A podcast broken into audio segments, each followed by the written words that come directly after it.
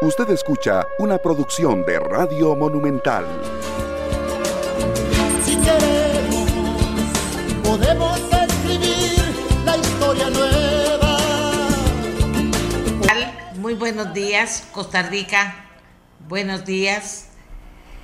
¿Cómo están? Nos encontramos de nuevo para ver qué está pasando en Costa Rica, en el mundo, para, eh, para escuchar voces que nos vienen a hablar de cosas que están pasando en Costa Rica y en el mundo también. En fin, un nuevo día en este mes de diciembre que ha pintado frío y apunta a pintar más frío y que es un mes especial por muchas cosas, como ya se los he comentado en otras oportunidades, es un mes especial. Eh, aparte de que viene la Navidad, aparte de que esperamos el cambio de año, hay muchas actividades que se llevan a cabo en el mes de diciembre. Está también el cierre de los impuestos, el pago del marchamo, muchas cosas que están ocurriendo, el pago y el recibimiento del aguinaldo.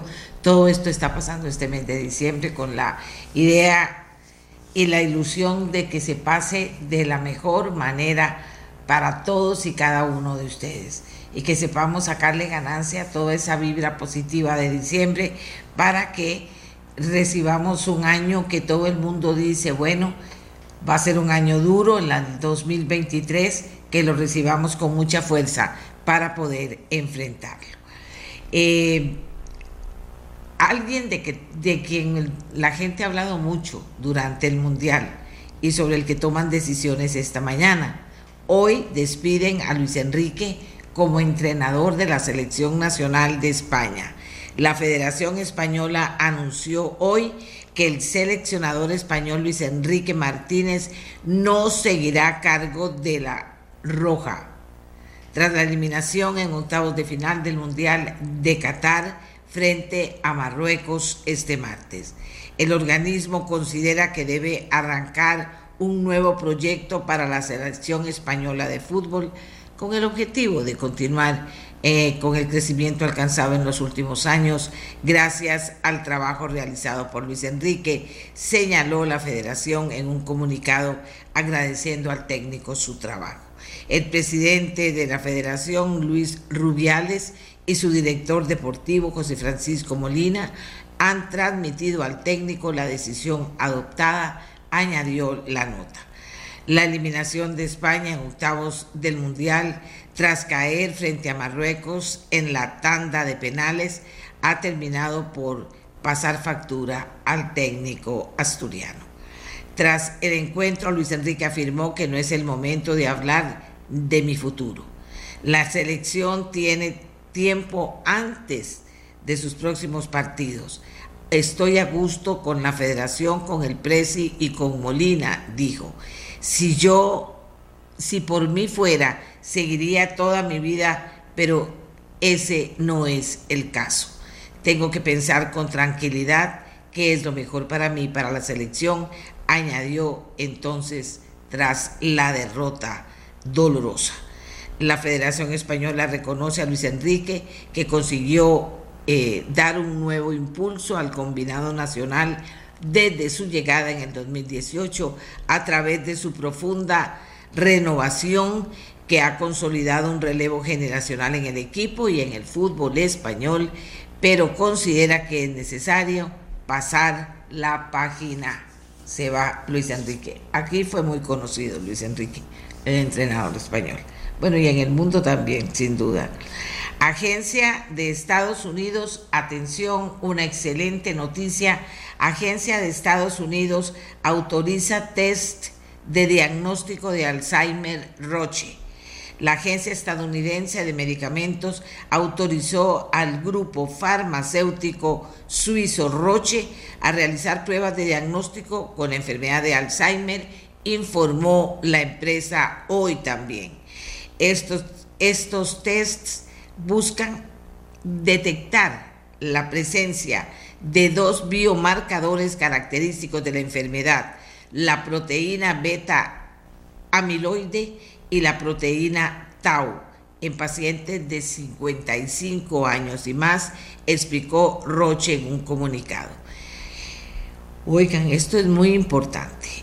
Autorizadas en 45 países que aceptan el marcado conformidad, europea, las pruebas fueron autorizadas por la Agencia Estadounidense de Medicamentos, lo que acelerará el procedimiento de examen de cara a su homologación. En principio, esos tests facilitarán el diagnóstico de la enfermedad y permitirán una mejor atención para los pacientes, sobre todo con medidas más precoces para proteger sus funciones cognitivas. Las pruebas se van a realizar mediante su sistema de análisis COVAS más extendido en hospitales y centros de análisis y permitirán que el diagnóstico de la enfermedad sea más accesible y más barato, precisó el grupo.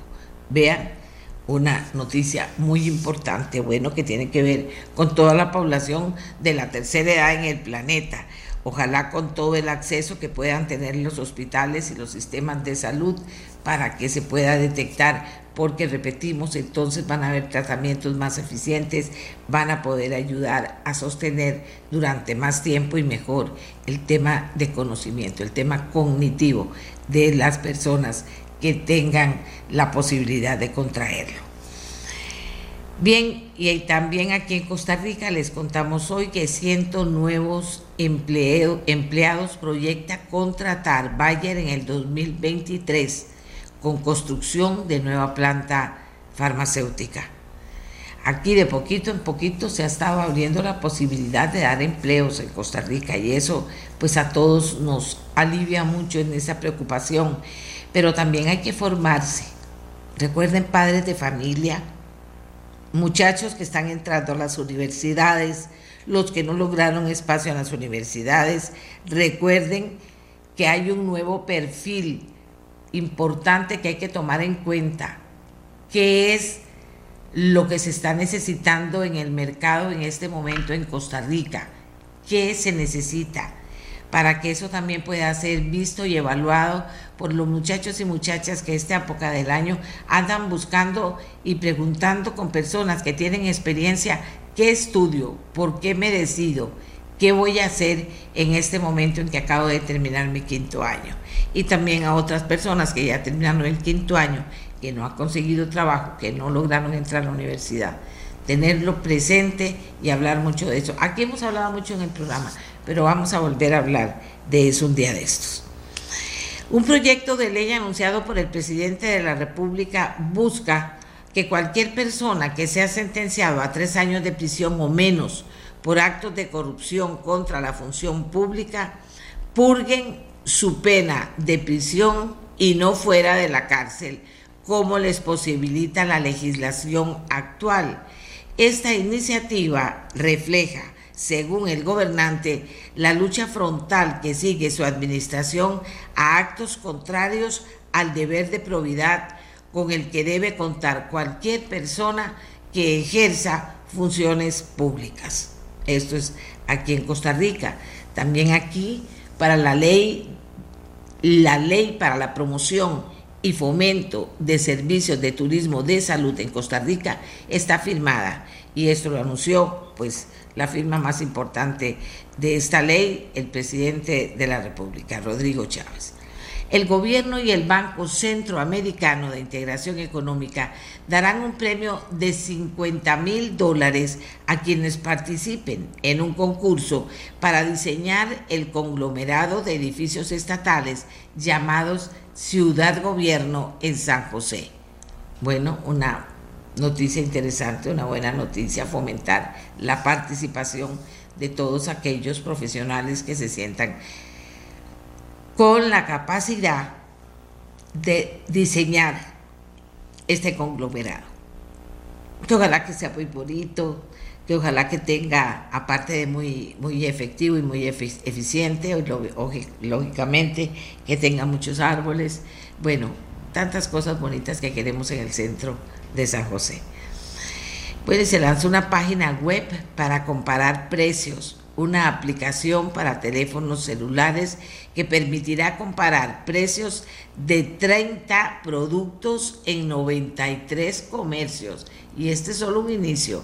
Vean ustedes qué interesante. En el mundo, bueno, en el mundo, Perú tiene nueva presidenta tras crisis eh, institucional. Ella es Dina, Dina, no olviden este nombre que, del que se va a estar hablando mucho, Dina Boluarte. Escuchémosla, conozcamos a Dina Boluarte. Como todos conocemos, se ha producido un intento de golpe de Estado, una impronta promovida por el señor Pedro Castillo, que no ha encontrado eco en las instituciones de la democracia y en la calle. Este Congreso de la República, atendiendo al mandato constitucional, ha tomado una decisión y es mi deber actuar en consecuencia.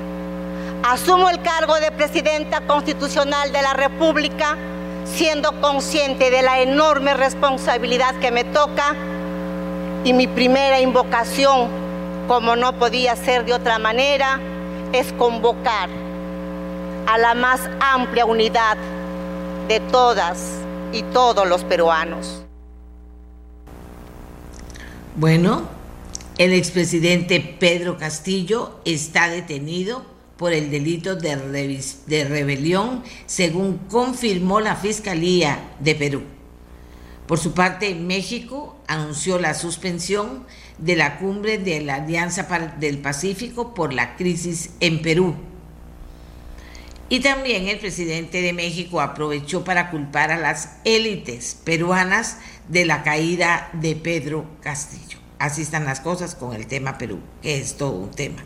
Luego de que pasara el tema de, lo que pasó en Argentina judicialmente con la vicepresidenta argentina.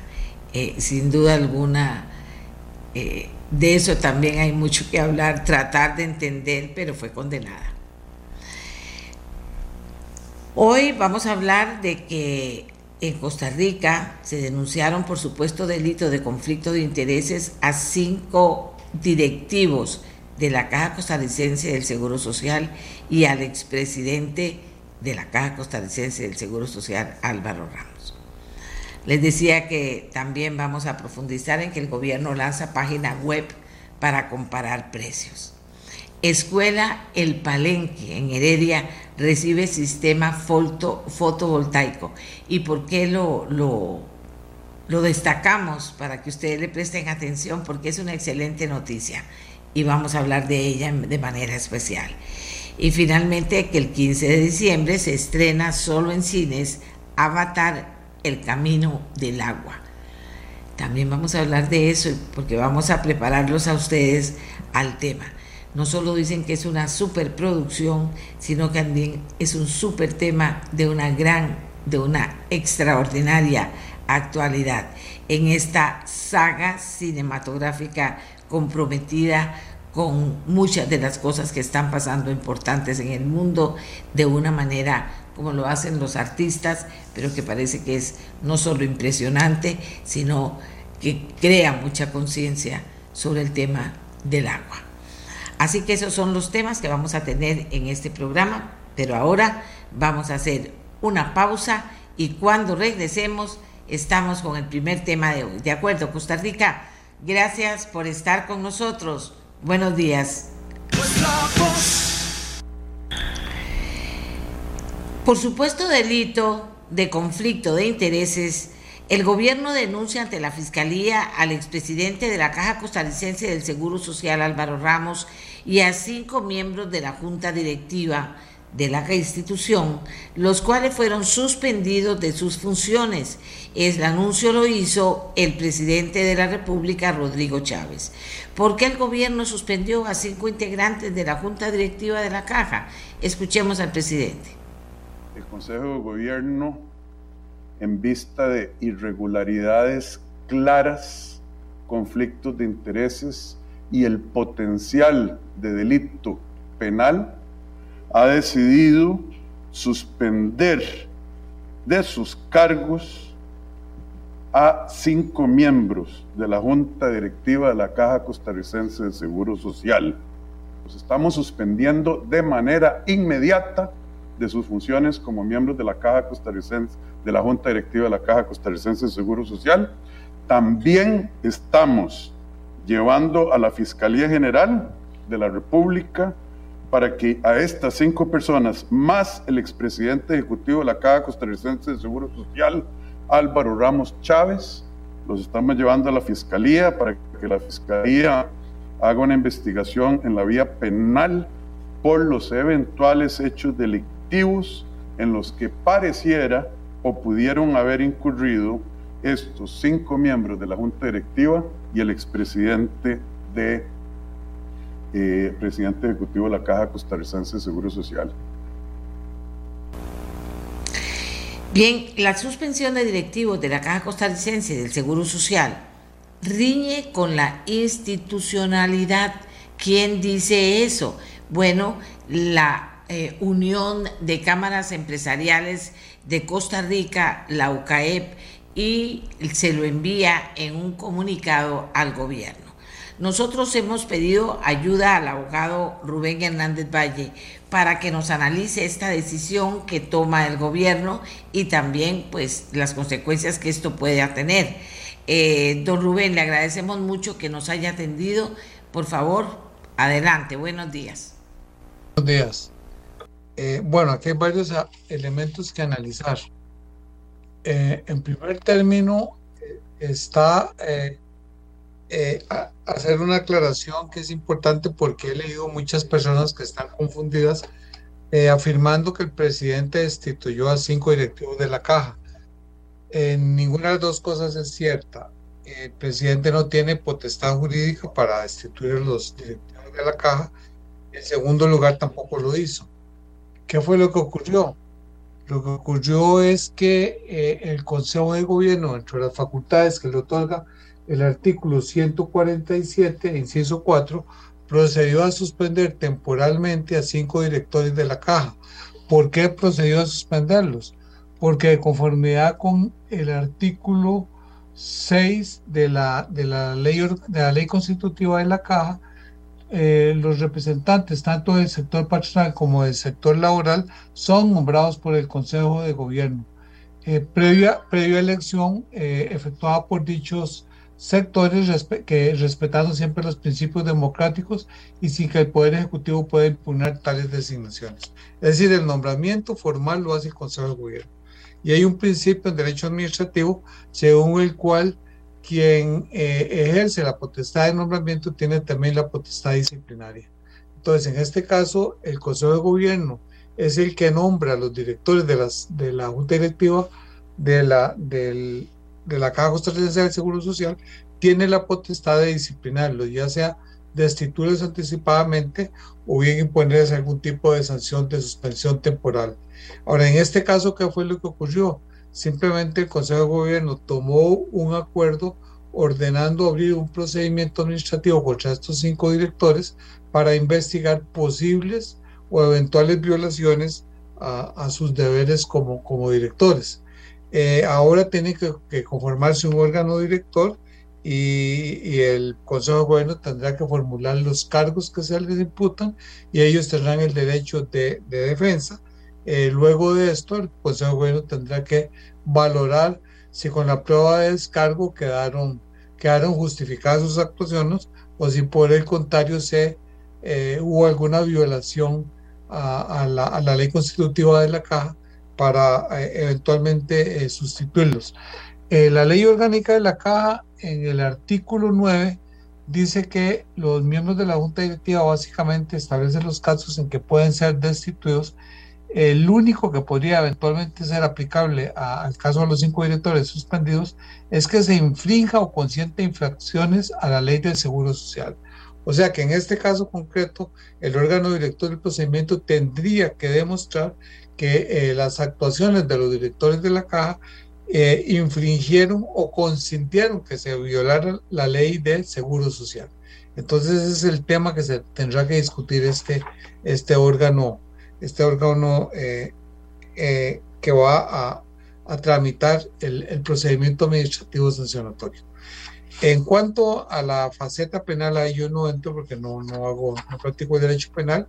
No sé si, si algún penalista considera que los, que los hechos denunciados podrían eventualmente configurar algún delito.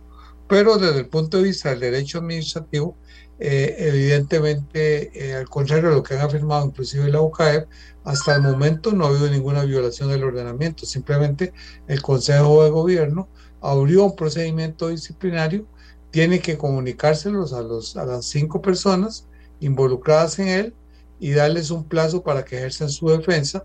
Posiblemente hay una audiencia oral y privada, como se estila en estos casos, de acuerdo al artículo 12, artículos 208 y siguientes de la Ley General de Administración Pública.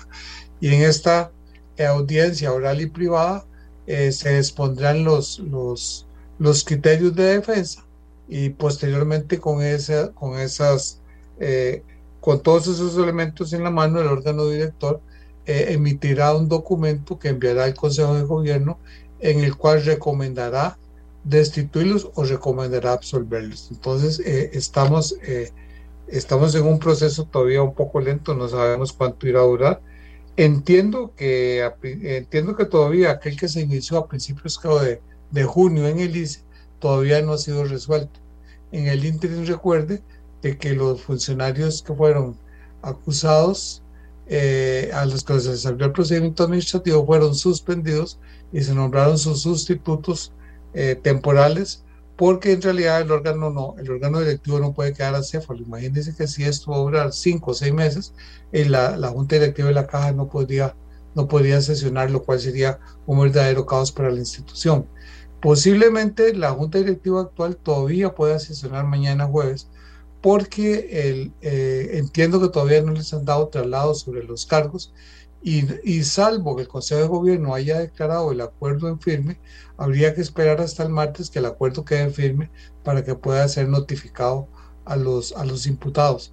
De manera que pareciera, perdón, hoy es la sesión de junta directiva, pareciera que hoy va a haber sesión de junta directiva, pero posiblemente ya eh, el próximo jueves eh, puede que la haya porque posiblemente el próximo martes van a nombrar los sustitutos los sustitutos de los, de los, de los directores suspendidos, de manera que se, hay una continuidad en el ejercicio del órgano directivo de la caja.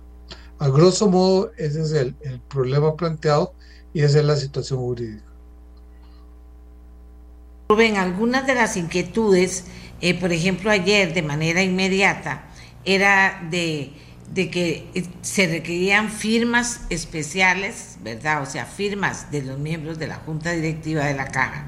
Por ejemplo, para todo lo que ha sido la entrada en, vigor de la ley de compras públicas, de la nueva ley general de, de, contratación. Y le digo esto porque eh, eso es algo que también está empezando y que dicen requeriría necesariamente de la firma de los miembros de la junta directiva. Yo creo que esto es solo una de las cosas que requerirían de estar con la junta directiva, pues si no es esta, con los nuevos miembros para que no se suspendan las cosas importantes. ¿Eso cómo lo ve usted? No, no, yo por eso yo creo que el próximo martes van a nombrar los sustitutos. O sea, el gobierno creo que lo tiene muy claro y simplemente no podía establecer la suspensión y sin notificarlos, nombrar a los sustitutos. Tienen que estar previamente notificados para que el Consejo de Gobierno pueda nombrar los sustitutos. ¿Por qué? Porque el acto de suspensión adquiere eficacia en el momento en que es notificado. Entonces, este, posiblemente el próximo martes, miércoles, perdón, estoy equivocado, los miércoles sesión del Consejo de Gobierno, en la próxima sesión del Consejo de Gobierno, se van a nombrar a los eh, directores sustitutos porque ya para entonces posiblemente ya estén debidamente notificados los cinco directores que serán investigados. Eh, la reacción de la, de la, de la Unión de Cámaras, que fue ayer mismo, eh, señalando que esta suspensión de directivos de la caja riñe con la institucionalidad y reprocha al gobierno por hacerlo. ¿Qué opinión le merece, eh, don Rubén? La suspensión es de, está dentro del marco legal, ya lo dije, que el artículo 147, inciso 4, le, le otorga la facultad de nombramiento de, directores al, al, Consejo de Gobierno de aquellos que tienen que designar el Poder Ejecutivo. El artículo 6 de la Ley Constitutiva de la Caja dice que los, eh, todos los directores de la, de la Junta Directiva de la Caja tienen que ser nombrados por el Consejo de Gobierno, aunque tienen que eh, hacerlo de los candidatos que los diferentes grupos sociales y patronales eh, le, presenten. Pero eh, la potestad de nombramiento y en consecuencia la potestad de remoción y la potestad disciplinaria corresponde al poder al Consejo de Gobierno. El Consejo de Gobierno no ha destituido a nadie, simplemente abrió eh, un procedimiento, eh, un eventual procedimiento sancionatorio contra cinco directivos y el expresidente ejecutivo. Ah, luego de que se sustancie el procedimiento, veremos si se produce o no su destitución. Podría ser que al sustanciarse el procedimiento eh, se encuentre de que no hubo ninguna violación a la, a, la, a la ley del Seguro Social ni se consintió su violación y entonces en ese caso tendrían evidentemente que absolverlos y restablecerlos, restituirlos en el ejercicio de sus cargos e inclusive pagarle las dietas caídas. Pero ese es el tema que va a tener que dilucidar el, órgano, el órgano eh, que se ha constituido para tramitar este procedimiento. Vean que sí, eh, la, la, causal que eventualmente pueden aplicar es un poco, un poco restrictiva, porque dice que procede cuando infrinja o consiente infracciones a la ley del Seguro Social.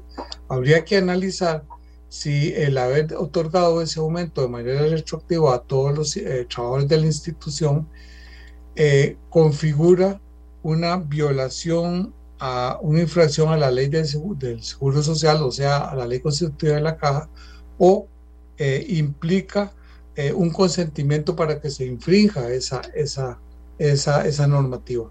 Eso es lo que tiene que determinar el órgano director del procedimiento. Eh, aconsejarle al Consejo de Gobierno acerca de si se dio o no esa violación y luego el Consejo de Gobierno obviamente tiene plena autonomía y discrecionalidad para establecer si es eh, para establecer sanciones o simplemente eh, absolver a los imputados. Pero ese es un tema que, que, habrá que esperar hasta que se reciba toda la prueba y, y el, y el Consejo de Gobierno pueda deliberar y tomar la, la sanción que de acuerdo a su criterio corresponde. Hasta el, momento, eh, hasta el momento no ha habido ninguna violación. Simplemente están aplicando la legislación, eh, la normativa aplicable, están simplemente suspendiendo temporalmente a los funcionarios en ejercicio de su cargo para abrirles un procedimiento administrativo. Y posteriormente, si el Consejo de Gobierno los destituye y resulta que esos actos no infringen eh, la, la, ley constitutiva de la Caja, evidentemente esa sí sería una actuación ilegal que sería recurrible ante los tribunales contenciosos administrativos y eventualmente sería anulada por esos tribunales y eh, posiblemente los tribunales eh, obligarían al Consejo de Gobierno a restituirlos en sus cargos y lógicamente al pago de las dietas caídas. ¿Recuerda usted alguna situación similar en alguna otra autónoma en los, en los años pasados, don Rubén? Ve, hay una, hay una que está ventilándose con este gobierno, recuerde los delicias, que, que a principios de junio se, se suspendieron tres, creo que eran tres mujeres, por cierto, y que están en procedimiento, todavía no ha terminado, y nombraron los tres sustitutos. Así que ya, ya en este mismo gobierno hay un antecedente. En el pasado ha habido varios, inclusive eh, recién promulgada la ley de la, de la jurisdicción contenciosa administrativa en 1966 hubo un famoso caso en que se destituyeron a dos directores del, al cambiar de gobierno se destituyeron a dos directores del Banco de Costa Rica y después de dos años de juicio lo lograron ganar y tuvieron que restituirlos de manera que los dos últimos años del gobierno de turno no tuvieron mayoría en el Banco de Costa Rica porque al restituirse los dos, eh, los dos este, directores que, se habían separado, eh, eh, volvió a tener el gobierno anterior la mayoría en esa, en esa junta directiva. Pero ejemplos hay, ha habido varios, también ha habido casos de, de presidentes ejecutivos. Lo que pasa es que al final todo eso termina en los tribunales contenciosos y la resolución final se va dictando ya o al final del gobierno o en el siguiente eh, gobierno, ya cuando no tiene, digamos, ningún efecto político, y simplemente si el funcionario eh, gana el juicio, lo que tiene derecho es a que le paguen todas las dietas, o en el caso del presidente ejecutivo, los salarios caídos. pero por eso es que no tiene, digamos, mayor trascendencia, porque ya desde el punto de vista político perdió su efecto porque ya el funcionario no puede volver a ejercer el cargo porque se le venció el plazo de nombramiento. Vamos a ver, eh, aquí hay algunos eh, eh, abogados que están señalando, así para decirlo clarito, que no hay debido proceso, que, que, que, uno dice claramente, me queda claro que no hay debido proceso, otros dicen, ¿qué pasó con el debido proceso? Y otros dicen, no, hay debido, el proceso. debido proceso comienza ahora, es que han destituido, es que la gente no entiende, hay una diferencia entre destitución y suspensión. Eh, a ellos lo están suspendiendo justamente para abrirles el debido proceso. Ahora el debido proceso comienza ahora para que, para que ellos puedan ejercer su defensa eh, en este procedimiento sancionatorio. Ahora comienza el debido proceso. O sea, la suspensión no hay, no hay, no hay que, no hay que, eh, no hay debido proceso para establecer la suspensión. El debido proceso es para eventualmente destituirlos. La suspensión es simplemente justamente para tramitar el procedimiento administrativo para garantizar el debido proceso, o sea, el derecho de defensa de los imputados, que demuestren en ese procedimiento administrativo que son inocentes y que los cargos que se le formulan no configuran una violación a la ley constitutiva de la caja. Eso es lo que va a hacer el procedimiento administrativo. De manera que por eso dije que hasta el momento no ha habido ninguna violación, porque simplemente el Poder Ejecutivo, perdón, el Consejo de Gobierno está aplicando la normativa vigente. Si posteriormente los destituye y no haya mérito para ello, ahí se incurriría en una, en una ilegalidad y eventualmente quienes concurran con el voto a la destitución eh, tendrían eh, responsabilidad civil. Gracias, don Rubén. Aprovecho que lo, lo, tengo aquí con nosotros en el programa, porque ayer también eh, se habló del proyecto, de un proyecto de ley anunciado por el presidente Rodrigo Chávez, que busca que cualquier persona que sea sentenciada a tres años de prisión o menos por actos de corrupción contra la función pública purguen su pena de prisión y no fuera de la cárcel como los, les posibilita la legislación actual.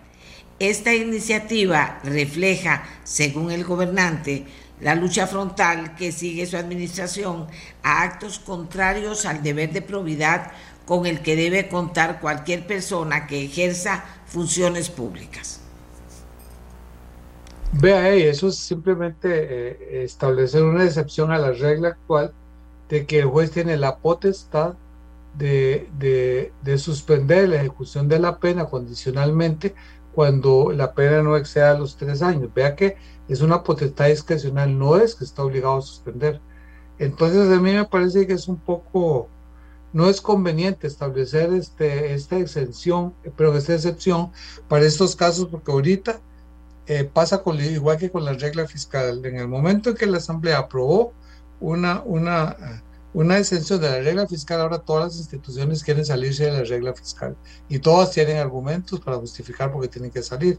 Entonces, lo que va a ocurrir es que eh, a corto plazo, si se aprueba esa excepción, va a ocurrir un montón de delitos en que también se va a pedir que esa, esa, esa norma, norma no se aplique y al final la excepción va a terminar siendo, siendo la norma la norma este eh, la norma aplicable la norma eh, general.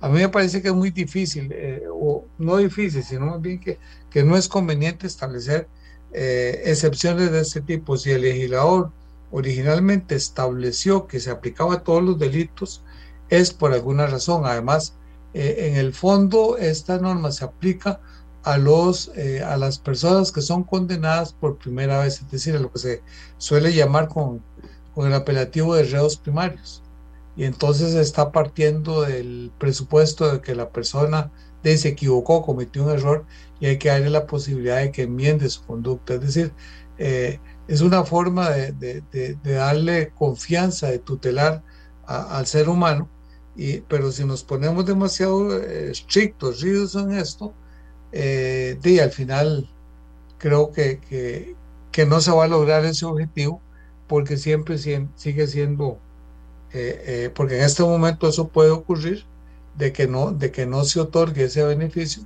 porque es una discrecionalidad del juez. ¿Qué es lo que ocurre en la praxis? Que la mayoría, o por no decir en la totalidad de los casos, los jueces otorgan la ejecución condicional de la pena cuando se trata de reos primarios.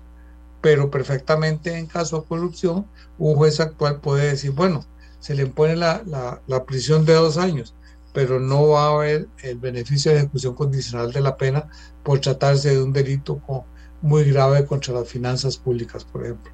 O sea, en otras palabras, en mi criterio no hay necesidad de reformar la ley porque ya existen los instrumentos jurídicos necesarios y todo es cuestión de que eh, los jueces tengan un buen criterio para, para aplicarlos.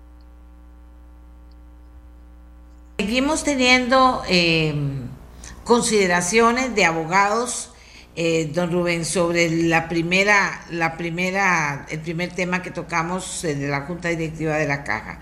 Aquí dicen algunos, se los voy a señalar para que usted nada más pues eh, lo, lo responda si lo considera necesario.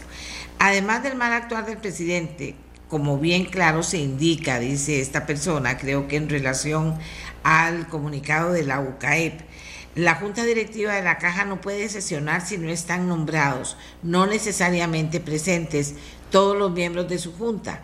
Así que se genera un gran prejuicio, dice, perjuicio a la caja por el atraso en la toma de decisiones que perjudicarán a muchísimos costarricenses. Vuelven a insistir en eso, don Rubén. Y aquí alguna persona dice, suspendamos para investigar, igual que en derecho penal, detengo para investigar.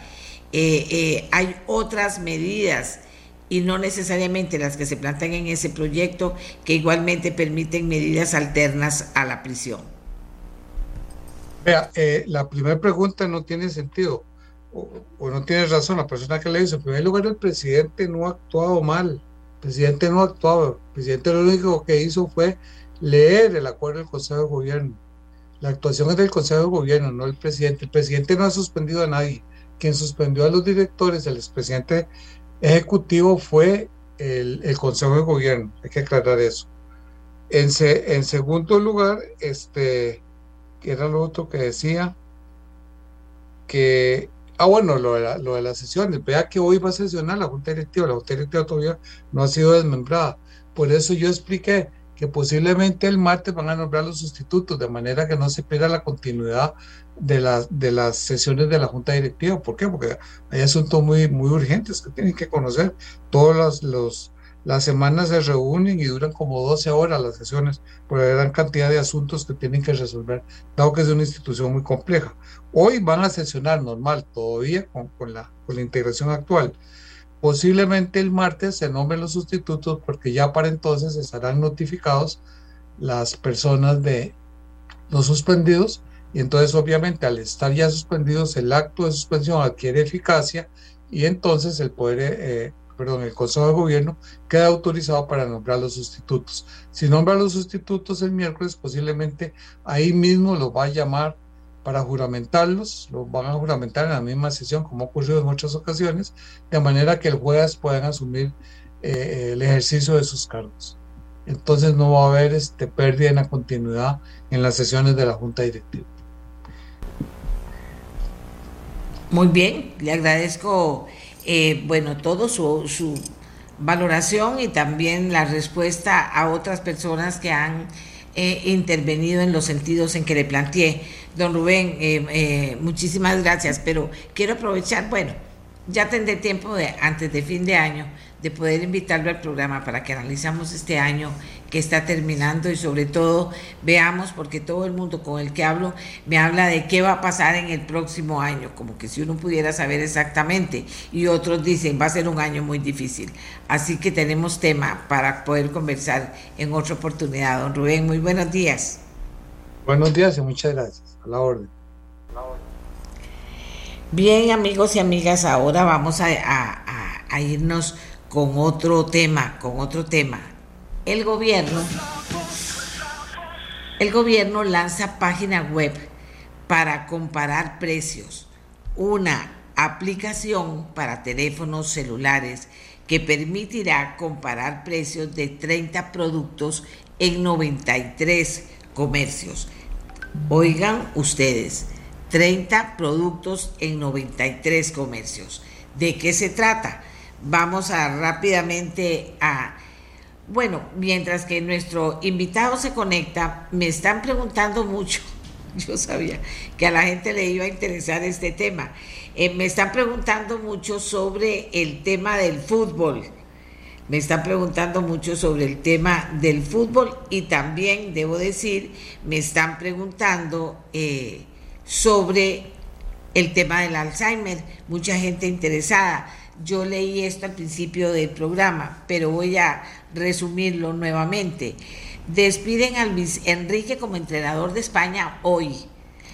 Ese anuncio lo hizo la Federación Española y dijo que el seleccionador español Luis Enrique Martínez no seguirá al cargo de la Roja tras la eliminación en octavos de final del Mundial de Qatar frente a Marruecos el pasado martes considera que debe arrancar un nuevo proyecto para la selección española de fútbol con el objetivo de continuar con el crecimiento alcanzado en los últimos años gracias al trabajo, dice, realizado por Luis Enrique, el presidente del, de la federación, reconoce a Luis Enrique que consiguió darle un nuevo impulso al combinado nacional tras su llegada en el 2018 a través de una profunda renovación que ha consolidado un relevo generacional en el equipo y en el fútbol español, pero considera que es necesario pasar la página. Dijimos,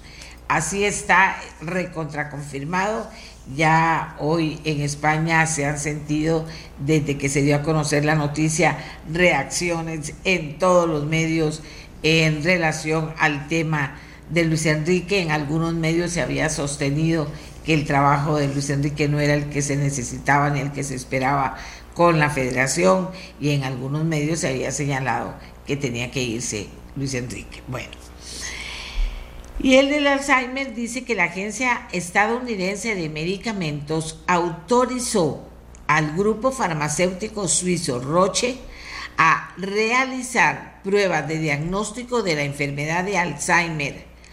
Esos tests buscan detectar la presencia de dos biomarcadores característicos de la enfermedad de, eh, la enfermedad, la proteína beta amiloide y la proteína tau en pacientes de 55 años y más, según explicó Roche en un comunicado que dio a conocer hoy.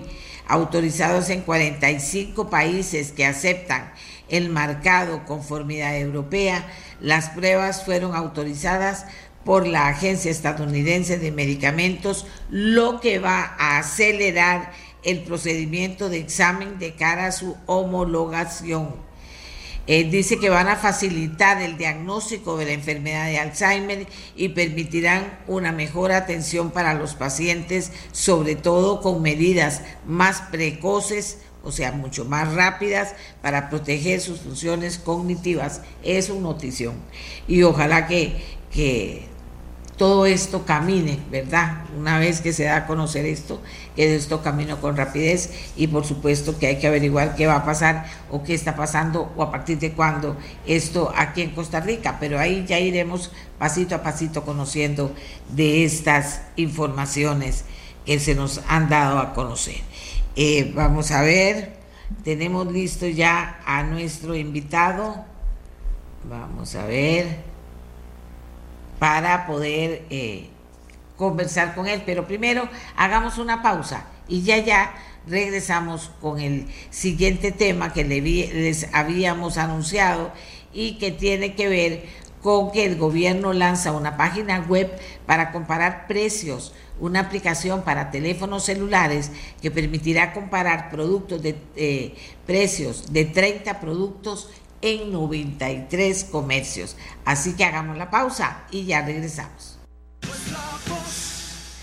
Como les venía anunciando, el gobierno lanzó página web para comparar precios. Y usted dice, ¿cómo es eso? La gente que todavía no está muy familiarizada con esto. Otros dicen, qué bueno. una aplicación para teléfonos celulares que permitirá comparar precios de 30 productos en 93 comercios. El principio de algo más grande, suponemos nosotros. Pero está con nosotros Francisco Gamboa, ministro de Economía, Industria y Comercio, para poder conversar con él y que nos explique qué es esto de página web para comparar precios, qué importancia tiene, son poquitos productos, cuándo más productos, en fin, hay muchas preguntas que surgen a esta noticia que se dio ayer en Consejo de Gobierno. Don Francisco, adelante. Buenos días. Buenos días, doña Amelia, y a las personas que ven y escuchan el programa. ¿Me, me escucha bien? Le escucho muy bien. Sí, señor, adelante. Gracias. Como los costarricenses recordarán, en el mes de septiembre iniciamos la, la elaboración, el levantado de información, así como una difusión cada tres, cuatro semanas de un comparativo de precios eh, de productos alimenticios. Son 30 productos pertenecientes a la canasta básica alimentaria que tiene el Instituto Nacional de Estadística y Censos. Son 30 de los productos que más consumen las personas y que obviamente eh, conforme el nivel de ingreso de los grupos familiares disminuye, es más proporcionalmente lo que, lo que destinan de su presupuesto familiar a este grupo de productos. Así que es un grupo de 30 productos muy importante. ¿Qué hay en esos 30 productos? Alimentos como arroz, frijoles, eh, eh, eh, pasta, aceite, café, varios tipos de carnes, atún, en fin, los productos que, principalmente no, que no pueden faltar en las compras de las familias. Pues bien, una vez que nosotros comenzamos a hacer eso, lanzamos los resultados del primer monitoreo el 21 de septiembre, luego el 11 de octubre y luego el 10 de noviembre, conforme los fuimos lanzando, siempre fuimos diciendo que estábamos trabajando en una herramienta que fuera de más facilidad para el usuario, para el consumidor, para consultar la información. Y de esa manera estábamos trabajando con el ICE en un convenio, quien nos estaba ayudando con la parte tecnológica de la herramienta y ya el proceso llegó a su culminación. El proceso de esta primera versión de la herramienta que desde ayer pusimos a disposición de los consumidores. ¿Cómo la hemos llamado? La hemos llamado Mi Mejor Compra CR. El nombre no es casualidad, el nombre obedece a que nosotros consideramos que la mejor compra que puede tener un consumidor es una compra libre, sí, libre, para que él escoja los lugares y las marcas que le gusten y según sus sus preferencias, pero también informada. Y esto es información, doña Amelia. ¿Cómo se, cómo se puede consultar la herramienta? Básicamente ingresando al sitio web www.mimejorcompracr.go.cr y una vez que están ahí, pueden realizar las consultas ahí mismo en la página o pueden bajar, por decirlo así, la herramienta para tenerla como un icono en, en su teléfono celular. ¿Y cómo hacerlo? Pues dependiendo de si es Android o iOS, en fin, eso está, está siendo explicado en em, infografías que estamos poniendo en la página, eh, en las páginas de redes sociales del Ministerio de Economía, Industria y Comercio. Ahorita, o desde ayer en la tarde, digámoslo así, ¿cuál información está contenida? Está contenida la información de precios tomada del 15 al 18 de noviembre. Ahorita, eh, eh, desde el pasado martes y hasta mañana, se están tomando precios en el comercio. Y estos datos se cargarán posiblemente la semana del 19 de diciembre, para que cuando cerremos, digámoslo así, el, el año laboral, eh, quede esa información de la que está siendo tomada esta semana. Eh, y bueno, y en 2023, doña Amelia, esta información será actualizada eh, de manera mensual. ¿Por qué nace y cómo nace todo esto?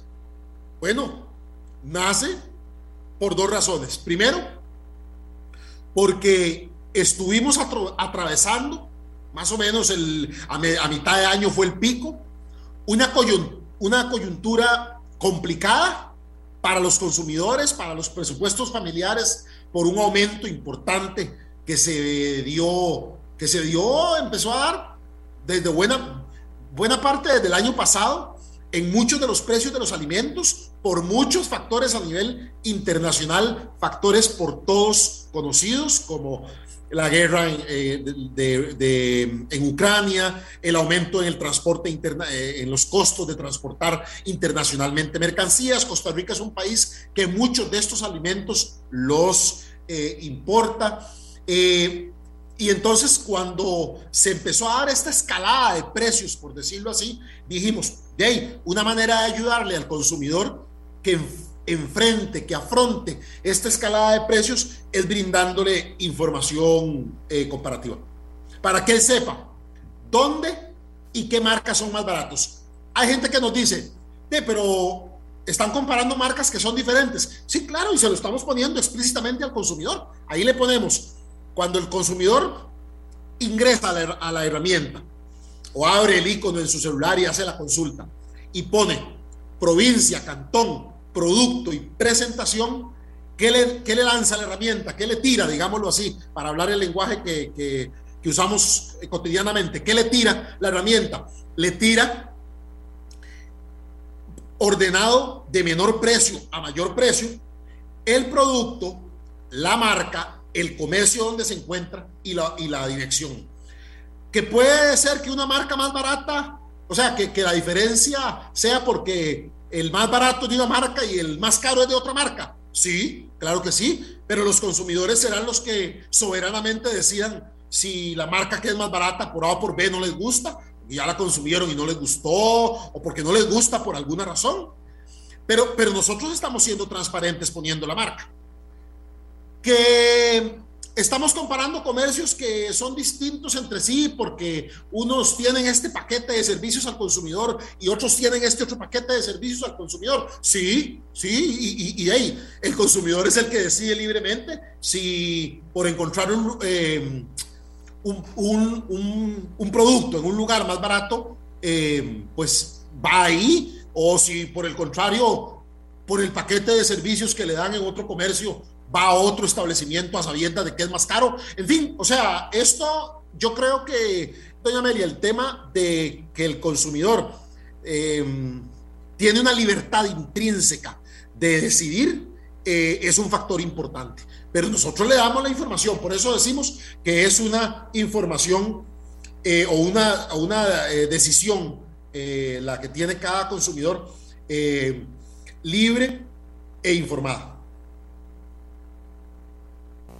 Bueno, aquí estaba, aquí estaba eh, contestando algunas de las inquietudes que pone la gente, que mucha gente todavía no lo entiende, pero la verdad es que las aplicaciones ahora las usa, yo no sé qué porcentaje, pero un, un porcentaje muy importante, y que esto al final le da la posibilidad de que usted en el lugar y en el momento pueda decidir qué comprar eh, porque está más barato. De, de repente no, ve no le gusta la marca, entonces paga más caro, pero le da la oportunidad de hacerlo.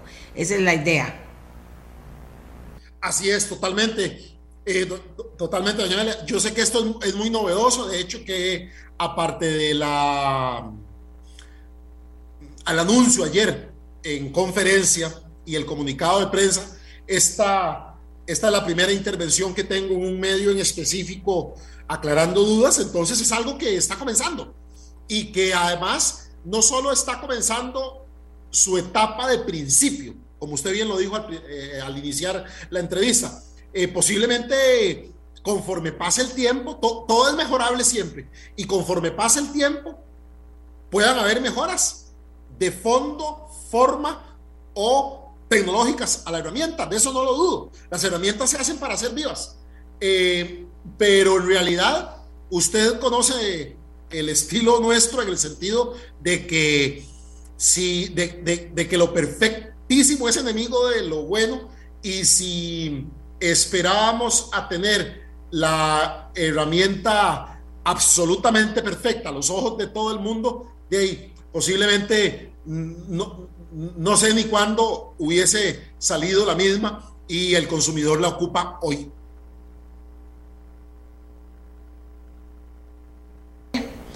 Eh, bueno, yo creo que usted ya contestó la pregunta, pero aquí dice Pablo, yo estuve revisando la aplicación y me pareció muy buena, pero no, eh, eh, digamos, a donde yo compré, pero todavía que es un lugar barato, hay precios todavía más bajos. ¿Será que más adelante se irán actualizando los precios en ese sentido? Sí, muchas gracias al comentario de don Pablo y qué dicha que le pareció buena la herramienta. El comentario de don Pablo está muy asociado al hecho de que no están todos los comercios, claramente, ¿verdad? Vamos a ir, a ir, encontrando la forma, esto, esto implica, doña Amelia, una reasignación de recursos humanos y presupuestarios a esta tarea, como usted comprenderá, y entonces vamos a ir encontrando la forma de aumentar ese número de comercios, ya sea desde el punto de vista de, eh, desde el punto de vista de visitar más comercios nosotros como Ministerio de Economía. O sea, ir ampliando esa capacidad de cobertura o encontrando esquemas donde los comercios o personas certificadas para tales fines que no sean funcionarios del ministerio puedan ingresar precios que se van encontrando. Son posibilidades a futuro. Em, y bueno, y en cuanto a don Pablo, si él en la búsqueda que hizo conoce todavía un comercio que le queda cerca, que es todavía más barato al incluido o a los incluidos en la herramienta, pues, pues en, buena hora, ¿verdad? Y ahí don Pablo toma su decisión eh, de dependiendo de cuál le quede más conveniente, para cuál tiene que coger bus, para cuál puede ir caminando, en fin. Bueno, aquí está la gente opinando llamó mucho la atención, está bien. Hay países en los que eso es lo normal, ¿verdad, eh, don Francisco? Y que ha sido efectivo el, el, uso de aplicaciones de este tipo. De hecho, doña Amelia, hay países en donde esto existe, por ejemplo, no, no solo para alimentos o no necesariamente para alimentos. Hay países, tengo entendido que hay unos países que esto existe para medicamentos, por ejemplo. ¿Ves? Sí, sí, eh, la gente opina y, bueno, les gustan las ideas. Al final haya dicho que no, que bueno, que si no están todos los productos, que ya usted dice el esfuerzo que están haciendo, porque finalmente mientras usted más le da a la gente en el sentido de, de poder utilizar algo que le es bueno y favorable, pues quiere más y más y más, don Francisco. Eso también es un reto. Totalmente, cuando uno, en realidad sabemos muy bien que vivimos en una sociedad, eh, digámoslo así, en una sociedad que, que siempre demanda, demanda demanda más y demanda más información y demanda mejores servicios de las instituciones del Estado. Y eso no está mal, en realidad nosotros sabemos que, que eso es así. Y entonces sí, cuando, cuando lanzamos una herramienta, sabemos que perfectamente el, tipo de comentarios que podemos recibir es ¿y por qué no tiene más, más, más cosas? ¿Y por qué no tiene más productos? ¿Y por qué no tiene productos de otros sectores? ¿Y por qué no tiene más comercios? Y eso está muy bien. Afortunadamente, los comentarios van en esa línea. Los comentarios no, no van en la línea de, uy, no, eso de darle información al consumidor es malo por esto y esto y esto. No hemos encontrado ese tipo de comentarios. Mire, aunque los encontremos o aunque nos los expresaran, sabemos que estamos haciendo lo correcto y que nos estamos moviendo en la dirección adecuada. Yo le quería comentar también que eh, ahora que usted decía de la experiencia internacional, efectivamente en países como México y Chile hay comparadores también em, de, alimentos y de otros, y de otros productos, pero, pero definitivamente esto es un primer paso. Imagínense ustedes, de esto comenzamos a hablar en octubre y estamos comenzando el mes de diciembre y ya, ya, le dimos este entregable a los consumidores. Y al final para que a la gente no le suene largo los consumidores o ajeno, los consumidores somos todos.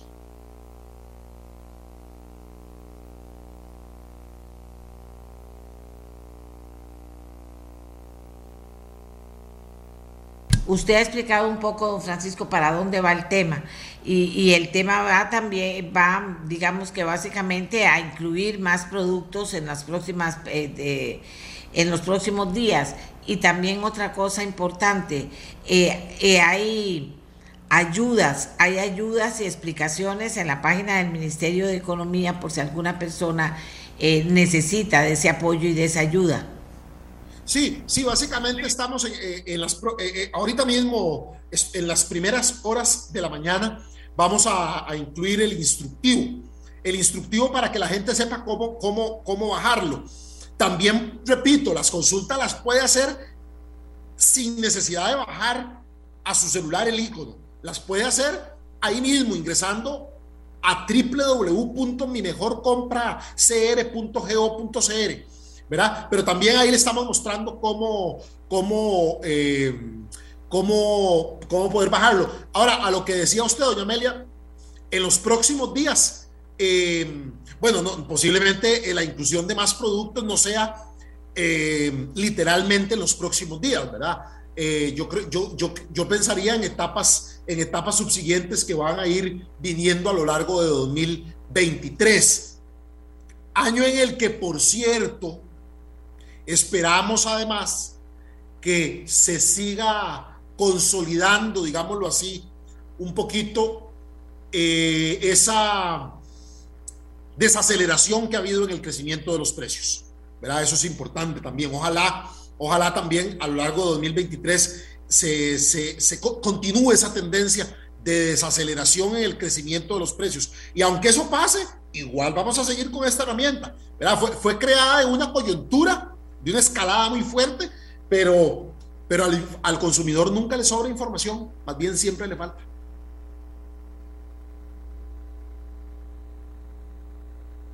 Francisco, siempre le falta. Aquí dice alguien, vamos a ver, vamos a leerlo bien clarito. Muy bien esa herramienta de comparación de precios. Se le debería abrir la posibilidad a las personas para que registre en la aplicación lugares y productos con precios menores a los registrados por el MAKE lo otro que hay que hacer es que las farmacias incluyan sus productos médicos con precios directamente para generar más competencia en un mercado tan importante como los medicamentos. Es un aporte de otra persona que está oyendo el programa. Totalmente muy buenos aportes los dos y veo los dos siendo considerados importantemente para las próximas etapas. Los dos, doña Amelia, muy buenos aportes. Uno es ampliación de sectores de, de, sí, de, tipos de productos y el otro es la posibilidad de que esto no se alimente solo con lo que cada tres o cuatro semanas salen a recolectar a la calle los funcionarios del Ministerio de Economía, Industria y Comercio, sino que también con aportes de la gente. Otro más, el último.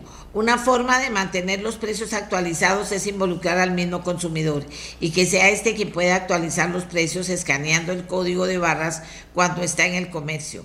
Esto pensando en la forma que se hace con el APP Waze, que el conductor da información para actualizar. Con esto, eh, con esta inquietud, eh, finalizamos el, el segmento dedicado a este tema porque el ministro nosotros tenemos más invitados y el ministro tiene también que retirarse para otra, eh, para otra reunión. Don Francisco. De, hecho, doña Amelia, este último comentario también es muy bueno, porque introduce el concepto también de herramienta colaborativa. Y esta puede llegar a ser una herramienta colaborativa, sin duda alguna, en una etapa futura, que es donde la gente también nos ayude nosotros ayudamos a la gente poniendo a disposición la herramienta y la gente nos ayuda también realimentando e introduciendo precios. ¿Es posible dentro de lo que dentro del equipo que tiene trabajando con usted han visto esa opción? Sí, sí, la, estamos valorando, repito, hay que darle forma y demás, pero, pero que queríamos salir con esta primera etapa que, o esta primera versión de la herramienta que ya de por sí la consideramos bastante útil eh, queríamos salir, no, terminar el año jamás sin darle este, este regalo, digámoslo así, a los consumidores. Eh, vamos a ver, regalo para usar, doña Amelia, el, el lenguaje propio de la época, pero esto más que un regalo es nuestra obligación como gobierno de la República y como Ministerio de Economía, Industria y Comercio, que se debe también a los consumidores, era nuestra obligación sacar una herramienta como, como la que hemos sacado.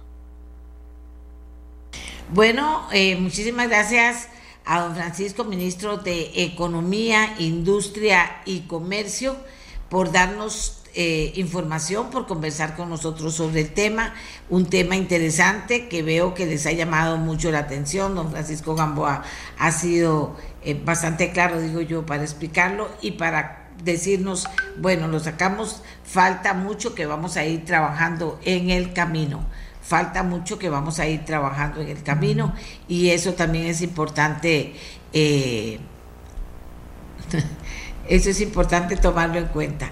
Hay gente que me pone, eso es un éxito, ojalá que se fortalezca cada día más, claro, ojalá que se fortalezca eso de colaborar y decirle, mire aquí va, en este negocio me encontré esto, ahí está la prueba, pueden investigar eso también, generar competencia, el tema de los medicamentos es importante, el tema de cualquiera de los alimentos esenciales es importante, más de cualquier alimento es importante si está ahí reflejado y si puedo comprobar que se está eh, que hay lugares más baratos, pues entonces terminaremos con una súper herramienta que le va a ayudar a muchísima gente y que usted la puede tener en su teléfono sin mayor problema.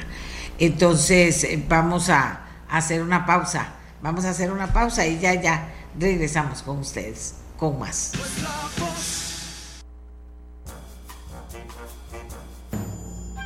La tubia en sobres ahora viene con probióticos, para que probes todo lo que querés. Como Su, que ahora es pro quitarse todos sus antojos. O como Ana, que es pro preparar su salsa favorita para ella y para todos sus vecinos. Encontrá la tubia en tu supermercado favorito y volvete un pro vos también.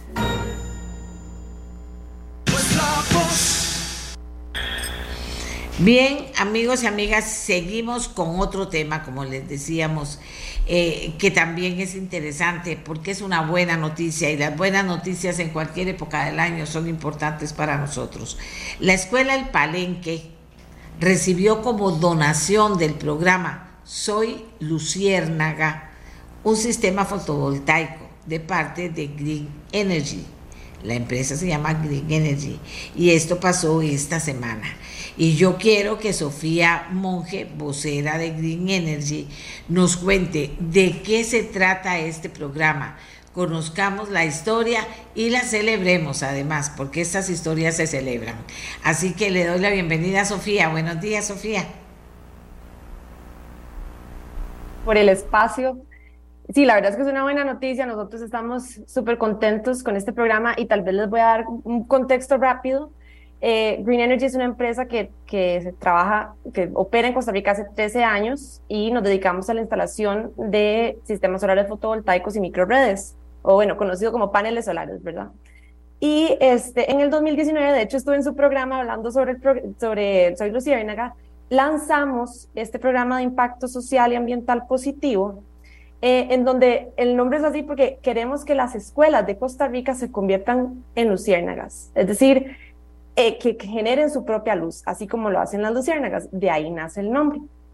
Y es, ese año lo lanzamos por primera vez, abrimos al, público eh, la oportunidad para que participaran y, se postularan para ganarse un, sistema solar fotovoltaico.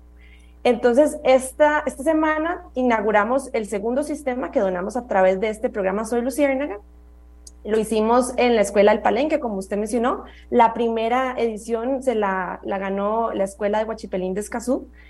Y eh, es un programa muy lindo porque no es solo ir a instalar el sistema fotovoltaico, ¿verdad? Y, y, y, todo lo que eso implica en cuanto a ahorro energético y todo, sino que también pudimos esta semana ir toda la empresa a hacer un voluntariado con los chicos y las chicas de la escuela y dejar como esa semilla, ese mensaje que para nosotros es muy importante sobre cómo podemos proteger y cuidar el medio ambiente y, este, ¿verdad? y que ellos se llevaran eh, más allá del sistema esa, esa experiencia. Y bueno, para nosotros también fue una experiencia obviamente lindísima. Entonces, este, eh, la buena noticia también es que esta semana, desde esta semana hasta el 15 de enero de, del 2023, tenemos la ventana abierta para la tercera edición. Es decir, todas las escuelas públicas del país que quieran se pueden postular para ganarse un sistema solar fotovoltaico el próximo año. Y vamos a hacer lo mismo.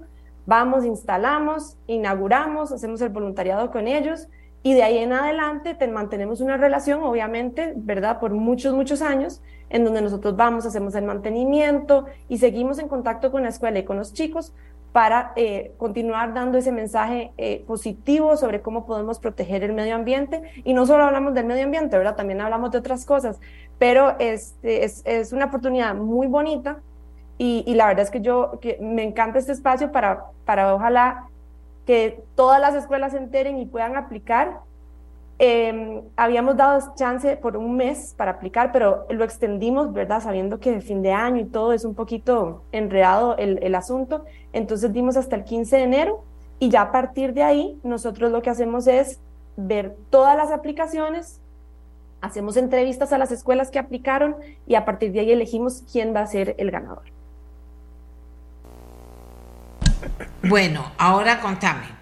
Vos decís, eh, lo has explicado súper bien, pero entonces se crea una interrelación con los muchachos porque también se les enseña a, de qué se trata y también se abre la posibilidad, digo yo, te estoy preguntando, se abre la posibilidad de que si hay padres de familia interesados en eso, ustedes los atienden, ¿cómo, cómo funciona para que eso tenga muchos hijos y nietos?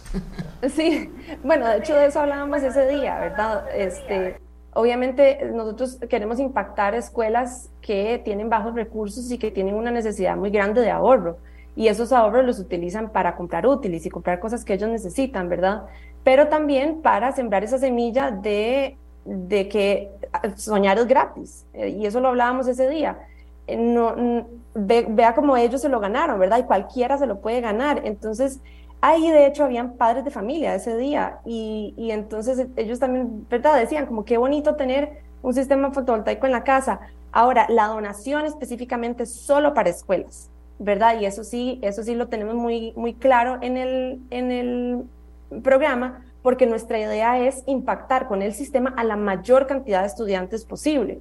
¿Verdad? Si ya donáramos casa por casa, el impacto es muy, muy pequeño y entonces no, no, no podríamos, ¿verdad?, tener como este, este alcance que queremos tener con Soy Luciérnaga. Entonces, en ese caso, digamos, sería como más informativo con los padres de familia, ¿verdad? Y que, y que ellos se, enteren también a través de sus hijos cómo funciona un sistema fotovoltaico. Ese día se los explicamos, y, de una forma muy, ¿verdad? Muy, muy amigable para ellos. Eh, y entonces esa es la idea, que ellos vayan y compartan ese mensaje y quien quita en el futuro también puedan instalar paneles solares en sus casas. Ya lo tienen en la escuela. No, claro, de, de eso se trata, pero me parece que como responsabilidad social, me parece que como responsabilidad social esas donaciones se convierten en algo muy importante porque los niños aprenden también a edades muy importantes en las que los seres humanos tenemos que aprender que las cosas cambian y conocer las cosas nuevas. ¿Y qué preguntas hacen ellos? Eh, de los chicos. Sí. Bueno, de, todo un poco, ¿verdad? Es que explicar eh, un sistema fotovoltaico es, eh, de, si uno quisiera acomodar la, la, mayor cantidad de detalles, ¿verdad? Es, es técnico, es complicadillo, pero en realidad eh, les quedó súper claro, digamos, ellos, ellos querían entender cómo era que, que, se atrapa, que el panel solar atrapaba el sol y de ahí qué pasaba, ¿verdad? ¿Qué pasa después? Ok, el panel solar capta la luz del sol, pero y, después, ok, esa energía se convierte eh, en, en, energía que podemos utilizar en la casa o en, en la escuela a través de un inversor, ¿verdad? Y ellos tienen el inversor ahí y lo ven, lo pueden ver porque está en el gimnasio se pueden acercar a ver el inversor, ¿verdad? Y eh, luego también les, eh, les, explicábamos sobre el ahorro, ¿verdad? Cómo funciona. Entonces ellos antes tenían, recibían una factura de X cantidad de, dinero, ¿verdad? El sistema fotovoltaico está produciendo su propia energía, así como enfocábamos también mucho el tema de la luciérnaga, porque es como más fácil como de, de, aterrizarlo para ellos, ¿verdad? Y el, lo que la escuela paga es lo, únicamente lo que utilizó de la red eléctrica, ¿verdad? Entonces, el resto fueron autosuficientes, fueron independientes a nivel energético y de hecho también les dimos mucho el ejemplo de que ellos ya son muy autosuficientes, porque vieras que esa escuela hace cosas preciosas, o sea, de hecho se ganaron el sistema fotovoltaico por la cantidad de cosas que hacen por el medio ambiente y es lindísimo. Desde siembra de, de suculentas que las venden, eh, tienen un programa de reciclaje súper bonito, eh, bueno, están participando para bandera sur ecológica, tiene, hacen un montón de cosas y también tienen una huerta y un invernadero. Y lo que ellos siembran ahí, lo consumen y también lo venden. Entonces, les damos el ejemplo de que ellos ya son autosuficientes, ¿verdad? Hasta con, hasta con lo que están comiendo en, en el comedor. Y así van a ser ahora con la electricidad. Entonces, eran ejemplos que les poníamos para que ellos eh, le llegaran con, ¿verdad? Entendieran bien cuál era eh, la función del sistema fotovoltaico y no es solo, ¿verdad? El ahorro y el CO2 que se están ahorrando con energía limpia, sino es ese tema de la independencia, de ser autosuficientes, de no, de no estar atados a las tarifas eléctricas que suben, ¿verdad? Se disparan de repente y todo el mundo se queda como en shock. Así que entonces em, creo que el mensaje fue, fue muy lindo, fue muy positivo, lo hicimos mucho eh, también con actividades lúdicas, ¿verdad? Y salimos a jugar y, ¿verdad? Este, cosas que con movimiento y así. Entonces, desde los más chiquititos, de 4, 5 años, hasta los de 12 años. Eso es importante también, pero algo que es importante, Sofía, y que te quería preguntar, es eh, lo, que, te, que ampliaras un poco, porque aquí hay mucha gente preguntándome, que ampliaras un poco a quién le dan el premio y por qué para que muchas escuelas se muevan y participen, porque además de eso, fíjese que un programa que nace en una oficina con gente consciente se extiende de una forma a que mueve escuelas a tratar de ser mejores en lo que hacen para poder participar y ganarse el premio también. Sí, muy, muy buena pregunta. Em, bueno, para, para participar en realidad nada más tienen que ser una escuela pública, ese es el primer requisito. ¿verdad? Hoy, eh, las escuelas privadas están eh, excluidas de este programa. Eh, y luego también hay, una, hay otro punto muy importante. Tiene que haber espacio en la red eléctrica, en el circuito donde ellos están, ¿verdad? Lamentablemente, hemos tenido que descartar escuelas que podían ser ganadores, pero que el circuito donde están está cerrado, topado. Entonces, ¿verdad? No, no podemos ahí este, ayudarles. Ahora, em, entonces, una vez que aplican, es una, es una encuesta que está en nuestro sitio web, eh, actualmente, ¿verdad? Está habilitado y tienen que llenar varias, varias preguntas, cosas como muy, muy sencillas, pero para nosotros algo muy, muy importante es ver cómo están en el tema ambiental. O sea, y no es simplemente tener ahí las baterías de reciclaje y un rotulito que dice reciclamos. No, no. O sea, ¿qué están haciendo en, general en temas ambientales? ¿Cómo le están llevando esta, este mensaje a los estudiantes? ¿Qué están haciendo los estudiantes actualmente? ¿Cómo los involucran, verdad? Em, y, y, para todo en general, todo lo que haga la escuela que tenga un impacto ambiental y social positivo, suma puntos, ¿verdad? Y al final, eso es lo que pesa, porque podemos decir, uy, sí, qué, chiva, este, no sé, poder impactar a una escuela de 700 estudiantes, ¿verdad? Y sería increíble. Pero ¿qué pasa si esa escuela es un desorden? No, no nos atienden las llamadas de la entrevista, este, no le dan el seguimiento, ¿verdad? Entonces hay que mostrar interés también. Eh, de hecho, esta escuela, el Palenque, es una escuela de 55 estudiantes, ¿verdad? Imagínense. Pero esa escuela es una escuela pequeña y usted no sabe lo que ellos le ponen, o sea, es una cosa impresionante. Entonces, nos hemos llevado sorpresas en el camino, ¿verdad? Em, pero sí, es, es mostrar ese interés, tener cosas, eh, programas y, y, y, actividades robustas en cuanto a impacto social y ambiental. Y esto es importante para nosotros, ¿por qué? Porque esto nos demuestra que sí, que, que primero que nada, que los estudiantes van encaminados hacia la concientización y que sí van a mostrar un interés y una relación a largo plazo, ¿verdad? Este, como le decía, nosotros tenemos que mantener una relación a largo plazo con estas escuelas, ¿verdad? Ojalá volver a hacer el voluntariado, tenemos que volver a hacer el mantenimiento al equipo, ¿verdad? Cuando haya que estarle dando mantenimiento. ¿Y qué pasa si la escuela de, no muestra el interés, no nos contestan, este, ahí lo dejaron tirado el programa de reciclaje nada más para, para ganarse el premio y ya, y volvemos y, vemos que todo está hecho un desorden y ya está, ¿verdad? O sea, es una cosa de compromiso. Entonces, eh, ahí en esta encuesta, ahí están todas las preguntas y tienen todas las oportunidades de lucirse, como, como, como dicen, ¿verdad? Entonces, este, obviamente la, la entrevista ya eh, uno a uno que tenemos con la escuela ya también es un filtro. Ahí vemos un montón de cosas.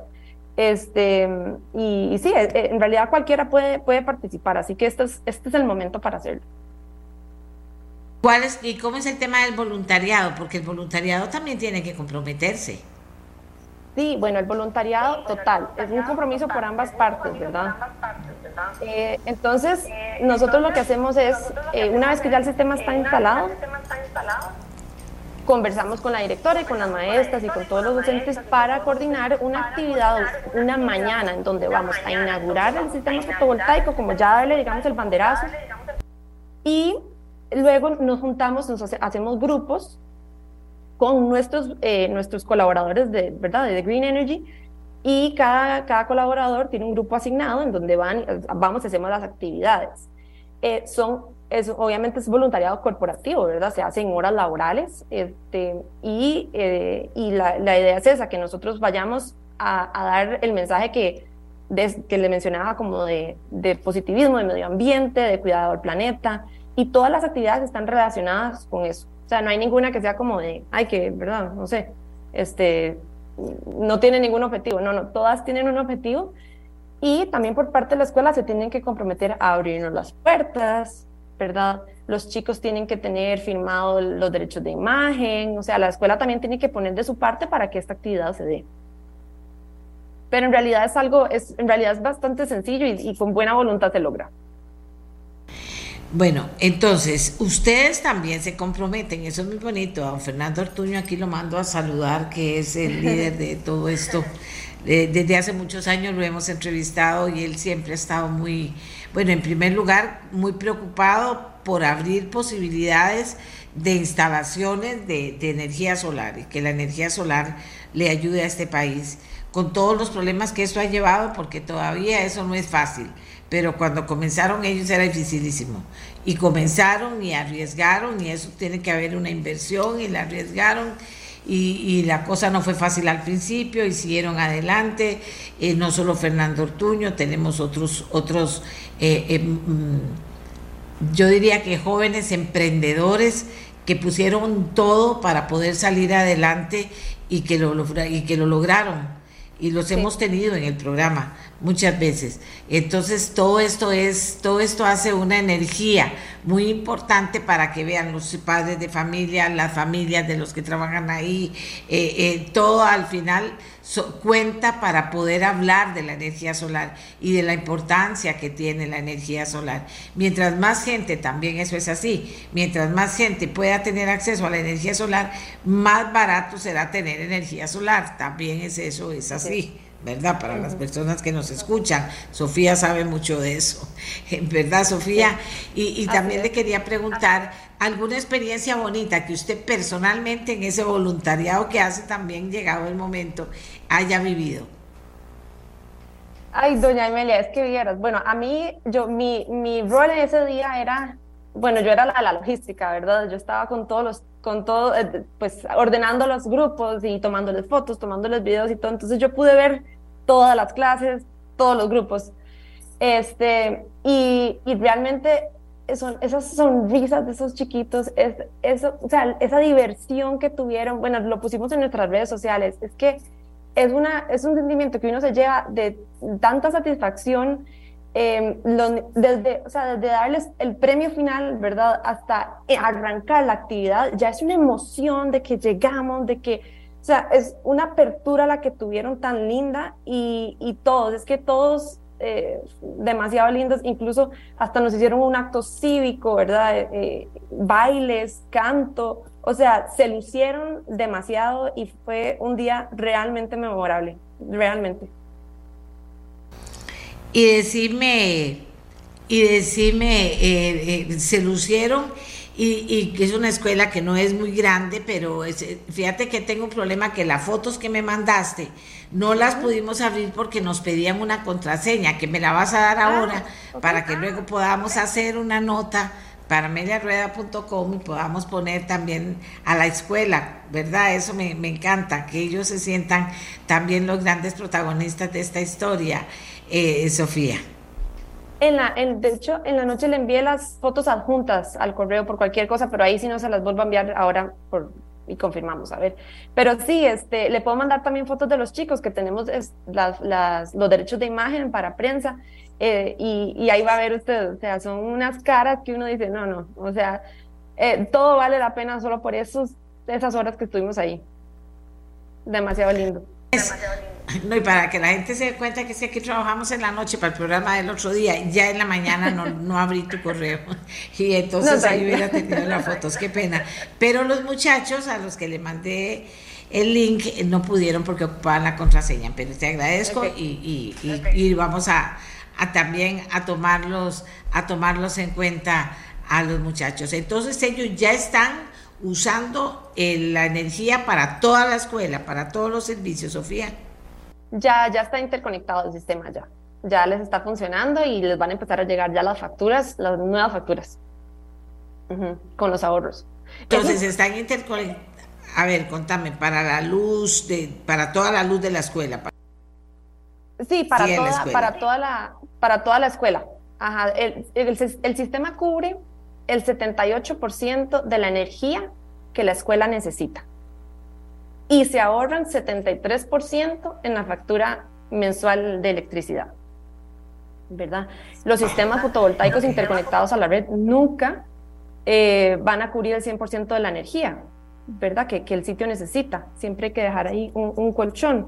Eh, no, es, no, no, no, es ni rentable, ni saludable, ni nada para, para el sistema que, que, cubra el 100%. Entonces, en este caso cubre el 78%, pero hay algo que para mí es muy importante dejar hoy el mensaje.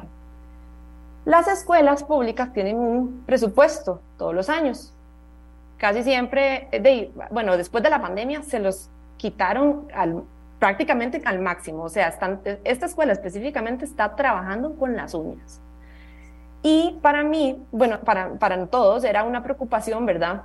Uno dice, ok, si la escuela gastaba, por decir un ejemplo, 100 mil colones eh, al mes en electricidad, y ahora van a ver que está gastando, no sé, 20 mil, Dios guarde, les vayan a quitar ese presupuesto. Ah, ok, es que usted ahora gasta 20 mil y entonces ya le voy, a, le voy a quitar 80 mil porque ya usted no gasta tanto en energía, eso es verdad. Entonces, la idea es que continúen con ese presupuesto para que ellos puedan ahorrar ese, ese remanente y lo puedan utilizar para todo lo que necesitan.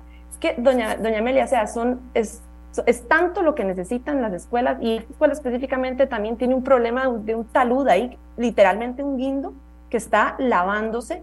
O sea, son tantas cosas que, que necesitan que uno dice, Dios mío, Dios guarde, les vayan a quitar el presupuesto, porque si no, entonces, ¿verdad? Los ahorros, ¿para dónde se van? Ellos necesitan el dinero. Entonces, es importante también que el Ministerio de Educación Pública le dé seguimiento a estas escuelas y, vean los esfuerzos que hicieron, ¿verdad? Hasta de ganarse un sistema fotovoltaico para mantenerles eso y poder, poder ahorrar y poder utilizar ese ahorro en cosas que necesitan que no les van a dar plata extra, de todas formas. Entonces, este, ah, sí, para mí es muy importante dejar ese mensaje muy claro y que ojalá tengamos el apoyo del gobierno siempre, ¿verdad? Para que las escuelas estén lo mejor posible, o sea, no quitarles dinero y simplemente porque sí, o sea, realmente ver los esfuerzos y lo que hace cada uno. Ok, mira vos qué interesante. Ven, ven lo que les digo, no es cualquier cosa de la que estamos hablando, es de algo muy, muy, muy, muy importante. Si todo el mundo pensara como piensa este grupo de gente, qué bonito sería el mundo.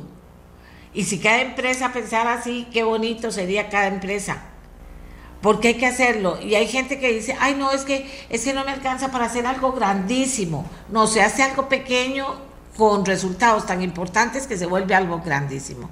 Porque las dos escuelas que han sido favorecidas hasta el día de hoy ya son un montón de gente. Y la gente que llegue a la escuela toda va a tener que pasar porque le cuenten la historia y le enseñen que se, que se nutren del sol, para poder eh, tener la energía de la escuela y que eso hace que paguen menos de luz también, pero eso no es lo más importante. Lo más importante es, ¿verdad, Sofía? Que se convierte la escuela en una luciérnaga. así es. Y, y, no, la verdad es que nosotros estamos muy agradecidos, en realidad, bueno, los colaboradores con la empresa como tal, con Green Energy, porque eh, es una empresa que desde que nació está tratando de hacer las cosas bien y no solamente, ¿verdad?, vender y vender, sino realmente preocuparnos por medirnos. De hecho, el año pasado nos certificamos como empresa B. Es una certificación global en donde, donde le decimos al mundo, nos estamos midiendo. Nos importan nuestros impactos ambientales, nos importan nuestros impactos sociales y obviamente también los económicos, ¿verdad? Y soy Luciana es parte de, ese, de este camino y, y, y, no, y es seguir adelante, o sea, no es solamente un check, como le digo, ¿verdad? Como pueden hacer las escuelas o como pueden hacer las empresas también, hacer un check en la lista y ya, ya cumplí con esto, ya me certifiqué, o ya, no, no, es seguir trabajando fuerte, todos los días se puede mejorar, siempre hay algo que mejorar, es más, si no hay algo que mejorar, estamos mal, ¿verdad? Entonces, este, eso va para, por ambos lados, para las escuelas, para las empresas, para uno como individuo, eh, hay que dar lo mejor que podamos para que nuestra huella sea siempre positiva. Reportando todos los de energía solar. Tenemos que hacer un programa de energía solar otra vez con todos, saber cuánto han logrado avanzar, cómo les están ayudando, qué está pasando y también qué programas como este de Green Energy tienen para que muchas más escuelas se unan. Le deseo mucha suerte, Sofía. La verdad, la verdad, la verdad es que creo que han hecho un gran trabajo. Eh, ojalá que sigan adelante con más escuelas y que muchas escuelas se unan y ojalá que después se puedan dar más premios. En fin, en la medida en que crece una empresa con conciencia, la conciencia también llega a más personas, ¿verdad, Sofía? Así es, así es. Muchísimas gracias a usted por el espacio. No. Noticias son las que más me gustan a mí como noticias a esta altura, que tienen que ver con, crear conciencia y con actuar en consecuencia para poder ayudarle al planeta. Así que para usted, Sofía, para, eh, para su jefe, para todos los que trabajan ahí, de verdad que, que lo que les puedo decir es que adelante y que me tengan informada de todas las cosas lindas que hagan. Muchísimas gracias. Estamos en contacto. Puesto, Fernando, adelante. Muchas, muchas gracias por esas noticias bonitas. Y ahora vamos a hacer rápidamente, vamos a hacer un cambio rápidamente porque vamos con otro tema. Y es un tema muy bonito también porque tiene que ver con hacer conciencia en el mundo sobre lo que está pasando, sobre el planeta, sobre lo que tenemos y podemos hacer todos, tocarnos el cerebro, la mente, el corazón, todo y revolucionarnos por dentro para que nos demos cuenta que están pasando muchas cosas en el mundo que no deberían estar pasando y que todos podríamos ayudar a que mejoren. Y una de esas, la más importante, es tener conciencia de que todo lo que yo haga, en la vida diaria tiene que ver con el ambiente. Todo lo que yo haga para propiciar mejor mi relación con el ambiente, para disminuir mi huella ambiental, todo lo que yo haga en ese sentido es maravilloso. Y todo lo que yo deje de hacer, si yo ensucio, si consumo más electricidad de la cuenta, o sea, todo lo que yo haga en mi casa, en mi empresa, y mientras más grande sea la empresa, si consumo más papel que no debo usar, eh, si, si ahora vamos a comenzar una campaña para ver cómo hacemos para reducir los papeles, usted va a firmar cualquier cosa en un banco o va a firmar cualquier cosa en una oficina y son papeles y mamotretos de papeles y dice uno, mira, yo no me imaginaba que el mundo era así, yo suponía que para algo estaba internet, para hacer las cosas, ¿por qué no se están haciendo? Bueno, entonces por eso digo que me encanta cuando puedo hablar de esas noticias. La que viene a continuación también tiene que ver con eso, con tener conciencia, con crear conciencia y actuar en consecuencia, porque si no lo hacemos, seamos muy grandes, grandes, medianos o pequeños, estamos fregados. El planeta ya no aguanta más y nosotros algo tenemos que hacer. Y en el caso concreto del sol, se regala, ahí está para todos. En Costa Rica, el lugar en que hay más sol eh, fuerte, importante, del que nosotros necesitamos. Todas esas cosas son importantes. Y en el caso del agua, que es de lo que vamos a hablar a continuación, y del arte unido al agua, y de una gran superproducción unida al agua, ese es un gran problema que tenemos, porque cuánto cuidamos el agua, cuánto cuidamos el agua, todos y cada uno todos y cada uno de los días de nuestra vida. Entonces, hacemos yo creo que no hay pausa, que ya tenemos a todo listo. Eh, si tenemos todo listo, exacto. Ya tenemos a Emilia lista para poder conversar de nuestro siguiente tema. ¿Y cuál es nuestro siguiente tema? Bueno, ambientada más de una década después de los sucesos que tuvieron lugar en la primera película Avatar, está la segunda película de esta saga de películas, de este grupo de películas, eh, eh, Avatar. Es El Camino del Agua, la que viene ahora, y narra la historia de la familia Sully, Jake, Neytiri y sus hijos, el peligro que los persigue, los esfuerzos que hacen para mantenerse a salvo, las batallas que libran para seguir con vida, y las tragedias que sobrellevan en el camino del agua. Imagínense ustedes qué maravilla. Pues yo tengo a Emilia Araya de Disney para Costa Rica, y es de mercadeo de Disney para Costa Rica, y yo le voy a pedir que sea ella la que les cuente esta historia ahora para motivarlos. Esta película, Avatar, El Camino del Agua, quiero decirlo muchas veces, solo se va a presentar en cines solo se va a presentar en cines para que lo tome en cuenta. Y entonces le voy a decir a Emilia que nos cuente esta historia. Emilia, buenos días. Adelante. Buenos días, doña Amelia. Muchas gracias por este espacio y, y gracias por permitirme venir a contarles de esta maravillosa producción, la segunda entrega de la saga de Avatar, como usted nos estaba diciendo, dirigida por el, por el gran director James Cameron un amante también del mundo, de la conciencia ecológica, de la protección ambiental y nos, nos, va a maravillar nuevamente en los cines con, con Avatar, El Camino del, del Agua. Así es. En esta, en esta oportunidad, para todos aquellos que fuimos testigos hace 13 años de, de la primera entrega y que quedamos maravillados por el nivel de tecnología que ofrecía esta película, pues eh, para, para esta segunda entrega no esperamos, no esperamos menos.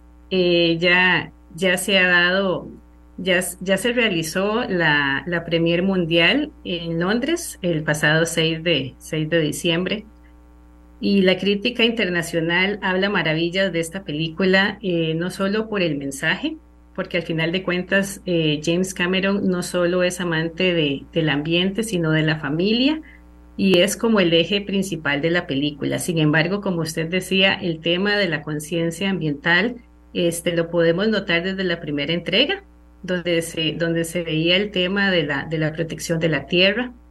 Y ahora en esta, en, estas, en, esta nueva, en esta nueva historia llena de aventuras, una película de ciencia ficción, más bien ahora es a través de escenarios de agua, de mar, con muchísimas, con muchísimas figuras, con muchísimos eh, nuevas criaturas, obviamente, del mundo de Pandora, que él sigue, eh, nos sigue mostrando diferentes facetas del mundo como tal.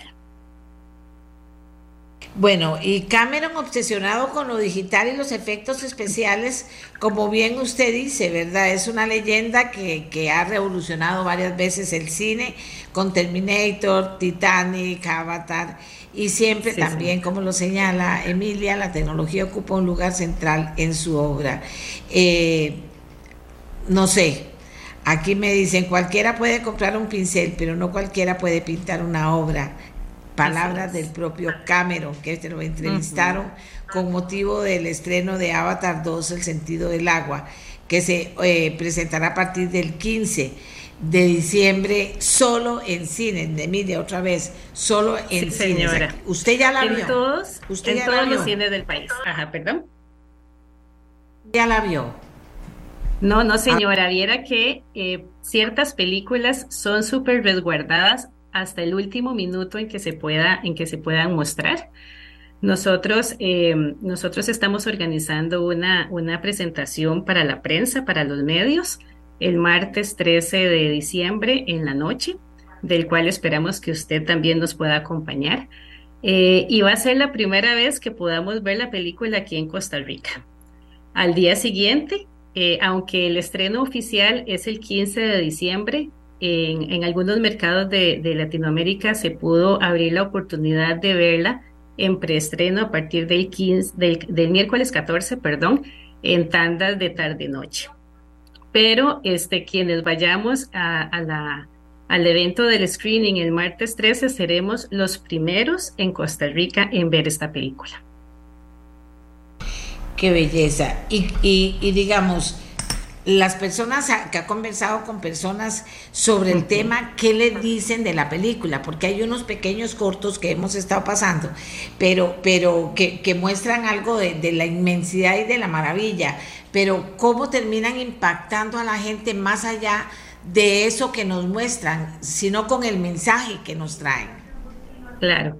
Eh, en realidad, el, el, tema del mensaje, como le decía, se basa, se basa principalmente en el tema de la familia, la fortaleza de la unión de Jake y de Neytiri, que ahora tienen hijos y, ahora ellos tienen que velar por su familia para protegerlos de las diferentes adversidades que se presentan en, en, su planeta.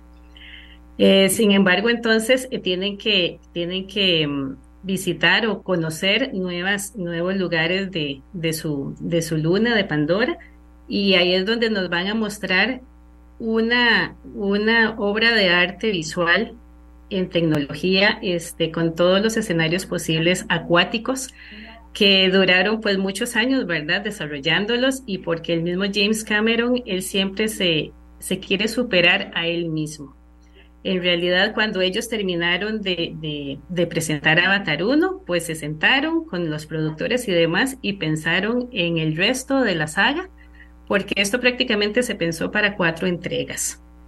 Entonces, estos 13 años han estado trabajando, buscando la mejor tecnología y demás, y los diferentes escenarios para recrearlos de la forma más exacta posible, los movimientos, las criaturas, eh, cómo, criaturas dentro del mar pueden mover eh, diferentes olas, eh, recrear diferentes movimientos, y eso está calcado precisamente en esta película. Entonces, a nivel de, a nivel de historia, pues sí, es una película de ciencia ficción que nos va a llenar nuevamente de muchísimas, de muchísimas emociones, ¿verdad? Alegría, este, tristeza y hasta, y hasta, y hasta mucha adrenalina. Eh, porque efectivamente tienen que correr muchos riesgos y demás, pero al final de cuentas, obviamente, el tema, el tema del, de la preservación del ambiente y demás está intrínseco en toda, en toda la película.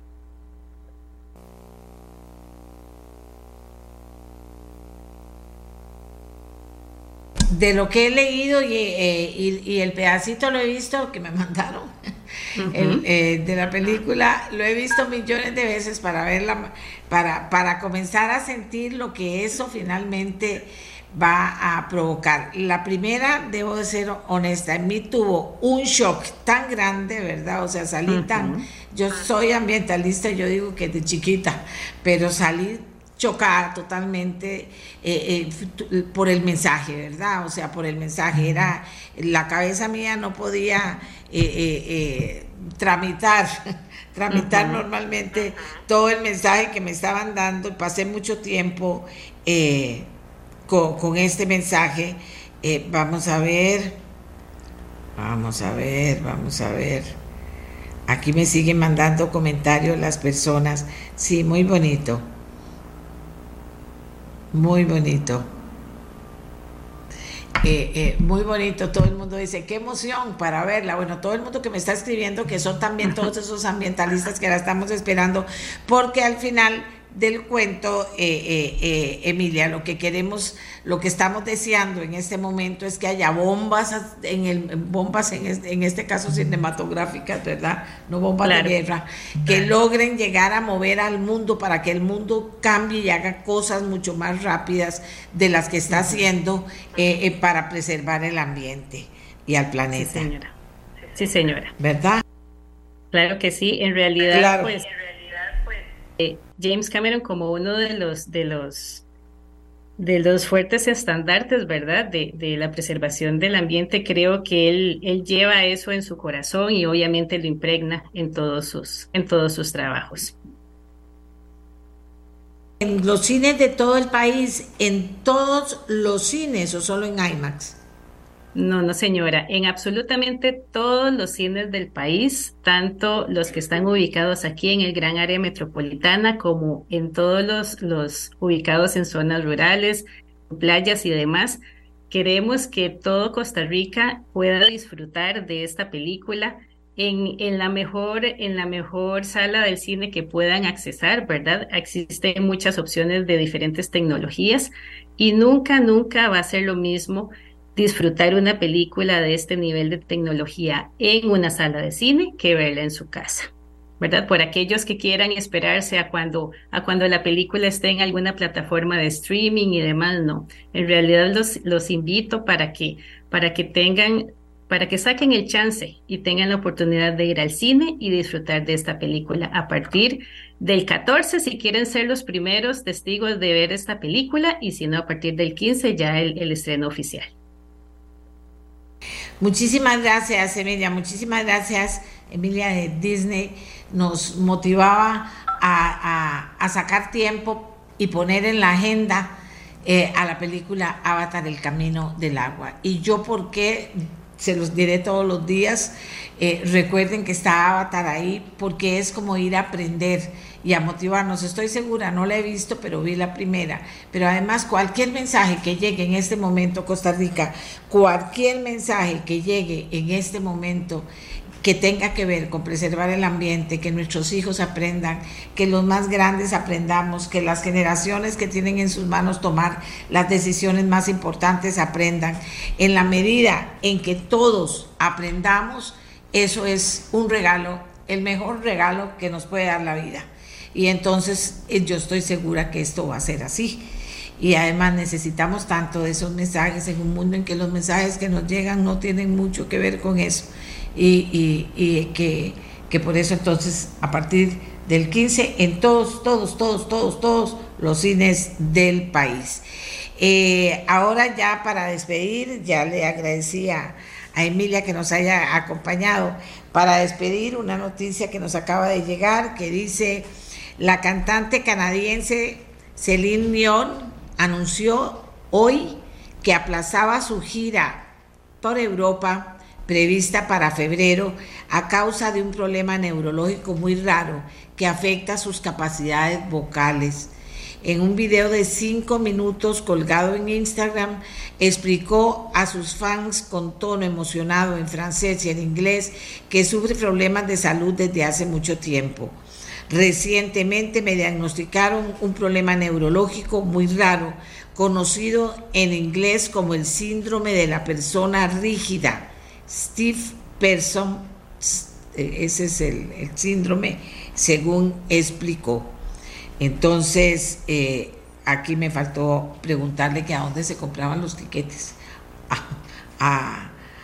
Emilia, pero se los vamos a poner, vamos a hacer una nota obviamente en ameliarueda.com y ahí se los vamos a poner, eh, eh, les vamos a poner eh, los detalles para que usted pueda estar informado y pueda comprar la entrada, obviamente es que yo me emociono tanto con el contenido y con el tema, ¿verdad? Que esos detalles que son muy importantes para la información, esos detalles no es que los paso por alto, es que el tiempo se me va y se me, y se me fueron hasta ahora que están aquí apuntados y que realmente es una omisión que tenemos. Pero ya nos vamos, Costa Rica, ya nos vamos.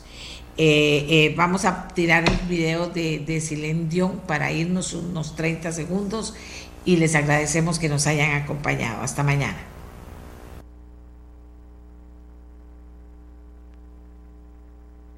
I've been dealing with problems with my health for a long time. And it's been really difficult for me to face these challenges and to talk about everything that I've been going through. Recently, have been diagnosed with a very rare neurological disorder called stiff person syndrome, which affects something like one in a million people. We now know this is what's been causing all of the spasms that I've been having.